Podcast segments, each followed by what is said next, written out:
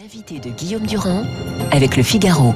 Je rappelle que vous êtes infectiologue. Je suis ravi de vous accueillir ce matin et directrice du centre d'investigation clinique Cochin Pasteur à Cochin. Première question, est-ce que vous considérez, parce que maintenant on a l'impression que tous les Français sont en train de se dire où ils vont aller euh, et sur quelle terrasse le 19 mai, est-ce que ça vous paraît euh, une bonne réflexion du matin qui vous met de bonne humeur ou est-ce que ça vous paraît totalement prématuré? Soyez franches, commençons dans la franchise tous les deux. On a, tous Approchez-vous du euh, micro. Voilà. On a tous envie de, de reprendre une vie euh, plus normale. On sait que de- dehors, le risque de transmission est plus faible. Donc, si on peut être dehors, pas suffisant, pas trop nombreux et essentiellement des gens vaccinés, euh, c'est quelque chose qui paraît tout à fait raisonnable. Est-ce que vous considérez par exemple que le passeport vaccinal est maintenant une urgence pour que justement les gens qui sont vaccinés puissent se déplacer ou est-ce que vous y voyez une certaine forme d'inégalité sociale ou d'inégalité thérapeutique? Bah, Je crois qu'aujourd'hui, le nombre de doses disponibles est en train d'augmenter de façon considérable. Donc, ça Mhm. va être une incitation pour que les gens se fassent vacciner. Ceux Mhm. qui sont encore aujourd'hui euh, réticents, qui se disent oh, je vais attendre, on ne sait pas très bien ce qu'ils veulent attendre, mais il y en a encore qui disent je vais attendre. Bah, ceux-là, ça peut euh, leur donner euh, un petit, le petit coup de pouce peut-être nécessaire pour se faire vacciner. Alors, Odile, six départements au-delà des 400 malades pour 100 000 habitants, euh, est-ce que la situation ce matin est pour vous, qui êtes infectiologue, une situation qui reste très préoccupante ou pas? C'est une situation qui est tendue, qui est d'autant plus tendue que les hôpitaux et le personnel soignant arrivent aujourd'hui à un moment où ils sont euh, vraiment exténués et, vraiment fatigués. Donc pour eux, voir que certaines personnes continuent à ne pas se faire vacciner, et j'ai discuté hier avec une collègue de Saint-Étienne qui venait de passer une dame de 78 ans en réanimation qui n'avait pas voulu se faire vacciner, c'est vrai que ces personnes-là qui attendent, qui hésitent, on, on a du mal à le supporter. Donc Hmm. il faut absolument que les gens comprennent que il n'y a pas d'autre solution que le vaccin et que ça ne sert à rien d'attendre. Il y a de plus en plus de doses disponibles. Il faut se faire vacciner. Il n'y a pas d'autre solution pour se protéger. Mais Odile, comment, Madame, euh, je suis désolé d'être familier, euh, mais Madame Launay, et comment justement trouver, parce que je tiens à vous dire que ce que vous dites à propos de cette femme, on le retrouve dans toutes les familles. C'est-à-dire qu'il y, y a des gens partout qui vous expliquent toujours les mêmes histoires. euh, Bien sûr. Bill Gates, la puce, euh, euh, des vaccins qui vous infectent, etc., etc., etc. Euh, je les respecte beaucoup hein, parce qu'ils existent, etc. Mais quels sont les arguments que la science peut leur opposer? Je crois qu'aujourd'hui, euh, il y a, plusieurs centaines de millions de personnes vaccinées dans le monde. Donc, on a maintenant une idée très précise euh, de, des risques potentiels de ces vaccins et surtout de leurs bénéfices. Les risques, ils sont pas nuls. Il n'y a jamais zéro risque, mais ils sont très, très faibles. Et les bénéfices, ils sont énormes. La, la- la protection que confère ce vaccin contre les formes graves, elle est très largement supérieure à 90%.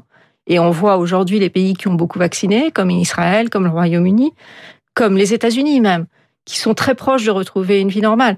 Pourquoi les Français, finalement, mettraient en doute ce qui se passe dans des pays proches de chez nous et qui sont des gens qui ont très bien surveillé les effets indésirables?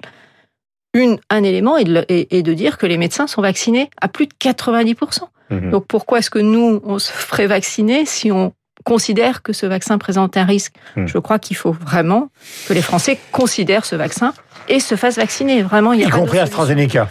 Alors le vaccin AstraZeneca, c'est un vaccin qui pose plus de questions en termes d'effets indésirables, mais ces effets indésirables sont exceptionnels. Donc en France, on le réserve aux Mhm. personnes qui sont les plus à risque de faire des formes graves, pour lesquelles le risque d'avoir un Covid, de se retrouver en réanimation, voire de décéder euh, du Covid, a rien à voir avec le risque que représente la- l'AstraZeneca. Parmi tous ceux qui nous écoutent ce matin, euh, dit Launay, il y a beaucoup de gens qui se disent bon, alors la situation est en train de s'améliorer en France, euh, mais nous sommes entourés dans le monde par des bombes. Bombes brésiliennes. euh, je sais que vous êtes beaucoup euh, très inquiète euh, de ce qui se passe en Inde. On parle aussi euh, de l'Afrique du Sud, etc. Euh, si on fait un petit peu de géopolitique euh, de ce virus, euh, où est le danger majeur pour l'infectiologue que vous êtes? Bah, Le danger majeur est qu'aujourd'hui, euh, les doses de vaccins qui euh, sont disponibles, parce que la production euh, ne suit pas les besoins, les doses sont essentiellement disponibles pour les pays les plus riches. Donc, on va avoir dans les mois qui viennent un enjeu majeur qui va être de pouvoir donner, de pouvoir envoyer des vaccins à ces pays Mm. qui aujourd'hui euh, n'ont pas les vaccins en, nombre suffisant. Hmm. L'Inde, c'est probablement un peu différent puisque l'Inde produit ses propres vaccins. Et, du matériel français qui est arrivé d'ailleurs ce matin, enfin dans les dernières heures. Oui, c'est du matériel pour les aider à prendre en charge les malades. Mais Hmm. maintenant, il faut qu'ils accélèrent leur campagne de vaccination. Ils produisent leurs propres vaccins. Donc, ils ont des doses de vaccins. D'ailleurs, on voit qu'ils ont, euh, ils sont passés à la, vis- à la vitesse supérieure. Ils n'ont pas non plus d'autres solutions. Là, l'épidémie est flambante. Ils ont eu finalement une première vague qui était très faible. Et puis, ils sont confrontés à une vague euh, aujourd'hui très importante qui, Hmm. sont liées, qui est liée aussi à leurs conditions de vie. Mais qui peut impliquer, si jamais tout ça n'est pas géré, je parle du Brésil, euh, de l'Inde et d'autres pays, euh, en certains pays d'Amérique latine, à une mutation des virus qui serait Ouais. incontrôlable ou pas? Bah, les, les, les- ce virus mute. Pour l'instant, ce qui est plutôt rassurant, que ces mutations, elles arrivent à peu près toujours au même niveau. Donc, Mm. on n'a pas aujourd'hui des mutations qui permettent au virus d'échapper complètement à l'efficacité du vaccin.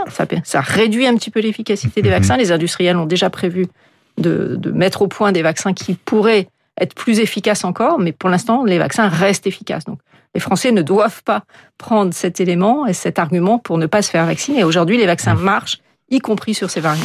Alors, question, car elles sont nombreuses les questions, vous avez bien fait de venir ce matin. Les gens s'interrogent aussi sur la fameuse immunité globale qu'on pourrait avoir pour un pays. D'abord, est-ce que ça a un sens, l'immunité française, ou est-ce qu'il ça veut être, si on veut réfléchir, plutôt une sorte d'immunité européenne Et quel est le seuil? Parce que le seuil inventé, enfin, donné, inventé, donné par le gouvernement, c'est 50 millions de vaccinés à la fin du mois d'août. Est-ce que si on prend ce registre-là, 50 millions, sur les 67, 68 millions que nous pouvons être, est-ce que ça se paraît suffisant? Ça vous paraît suffisant? Alors aujourd'hui, les, chiffres de, donnés par l'Institut Pasteur, c'est que 20% des Français ont été en contact avec le virus, sont immunisés. Mais c'est très euh, différent selon les tranches d'âge. En fait, les plus euh, touchés, enfin ceux qui sont les plus protégés aujourd'hui parce qu'ils ont été infectés, c'est les plus jeunes. Mhm. Euh, mais où on a presque 30, voire 40% des jeunes des 20-30 ans qui sont déjà immunisés, naturellement, et beaucoup plus faible chez les plus âgés. Donc on a déjà une immunité, euh, alors 20% c'est sûrement pas suffisant, puisque on pense qu'il faut plutôt 80% de la population immunisée, Mhm. voire peut-être même plus si on veut vraiment que le virus ne puisse plus circuler. Certes, l'important, c'est un niveau plus large que la France, puisqu'on a des interactions avec beaucoup de pays, mais toute l'Europe a une politique de vaccination, donc on devrait arriver à une immunité. Là encore, je pense que euh, les Français ont dans leurs mains euh, la possibilité d'arriver à cette immunité collective s'ils acceptent Fin, de se fin faire août. vacciner. Fin août Oui, fin août, oui. S'ils acceptent la vaccination, on va avoir de plus en plus de doses de vaccins qui arrivent. On a des vaccins qui sont extraordinairement efficaces. On a vraiment une chance énorme d'avoir ces vaccins. Il faut que les Français acceptent de se faire vacciner. Hum. Même ceux qui considèrent qu'ils sont pas à risque de se retrouver en réanimation. Et est-ce que vous parliez tout à l'heure de la, de la- de la- évidemment de la fatigue dans les hôpitaux? D'ailleurs, on ne remerciera jamais autant les médecins et les infirmières qui, depuis le début de cette bagarre, euh, et les scientifiques qui ont quand même inventé en très peu de temps euh, ces vaccins ARN notamment, ce qui est une performance extraordinaire, notamment cette personne euh, qui travaille du côté de biotech et qui vient donc d'Europe de l'Est et qui est passé par la Pennsylvanie. J'oublie son nom tous les matins parce qu'il est compliqué. Mais, mais, on a un Français aussi. Mais, mais on, a, quel- on a aussi un Français. hein. Stéphane Bancel a, a- a fait un travail absolument remarquable hein, Hum. pour- le développement de ce vaccin. Il ne faut pas l'oublier. hein. Mais nous, nous, nous ne l'oublions il n'y a pas que les... Non, non, non, que les nous ne l'oublions pas. Euh, la dernière question euh, euh, est simple. Et alors là, évidemment, je vais vous demander de sortir un peu de votre domaine d'expertise. Est-ce que vous avez l'impression qu'en ouvrant le 19, au fond, le président de la République a gagné son pari? C'est-à-dire qu'à un moment, il était très suivant les médecins, suiviste des médecins. Puis il y a eu ce fameux week-end avec l'intervention de Delfrécy euh, sur l'antenne de BFM où il a dit le dimanche soir attention, il faut être prudent. Et le lendemain, lundi, le président de la République a dit bon, maintenant il faut commencer à réfléchir à un moyen de sortir. Est-ce que politiquement il a eu raison? Alors je vous demande pas un jugement politique, mais je vous demande un jugement politique du point de vue de la médecine. Il a quand même été obligé de confiner, même si c'est pas un confinement qui a été euh, le confinement qu'on a connu euh, en mars 2020. Mm. Là, le confinement est quand même beaucoup plus sobre.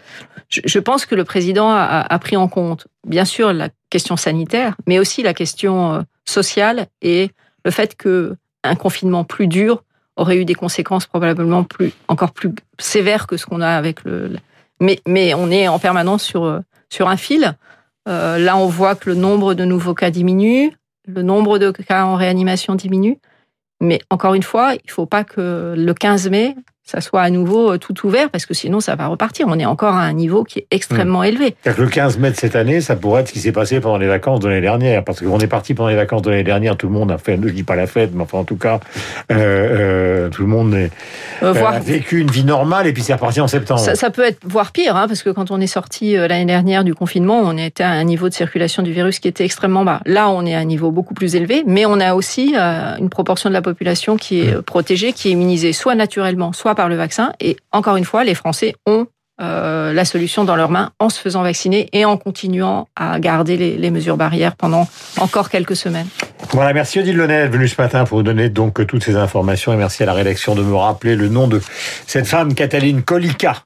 Euh, vous en souvenez maintenant, donc euh, venant d'Europe de l'Est, partant aux États-Unis avec son époux et donc trouvant euh, la formule, et elle n'est pas la seule, mais enfin, elle a été à l'origine justement des travaux pendant très longtemps sur l'ARN, qui seront appliqués peut-être en dehors du, du coronavirus au cancer à bien d'autres choses. Et maintenant, elle a été récupérée par les deux patrons turcs de BioNTech et elle travaille donc en Allemagne. Il est 8h27, bonne journée à vous. Merci. Nous sommes sur l'antenne de Radio Classique. Nous avons rendez-vous avec David Abiquier.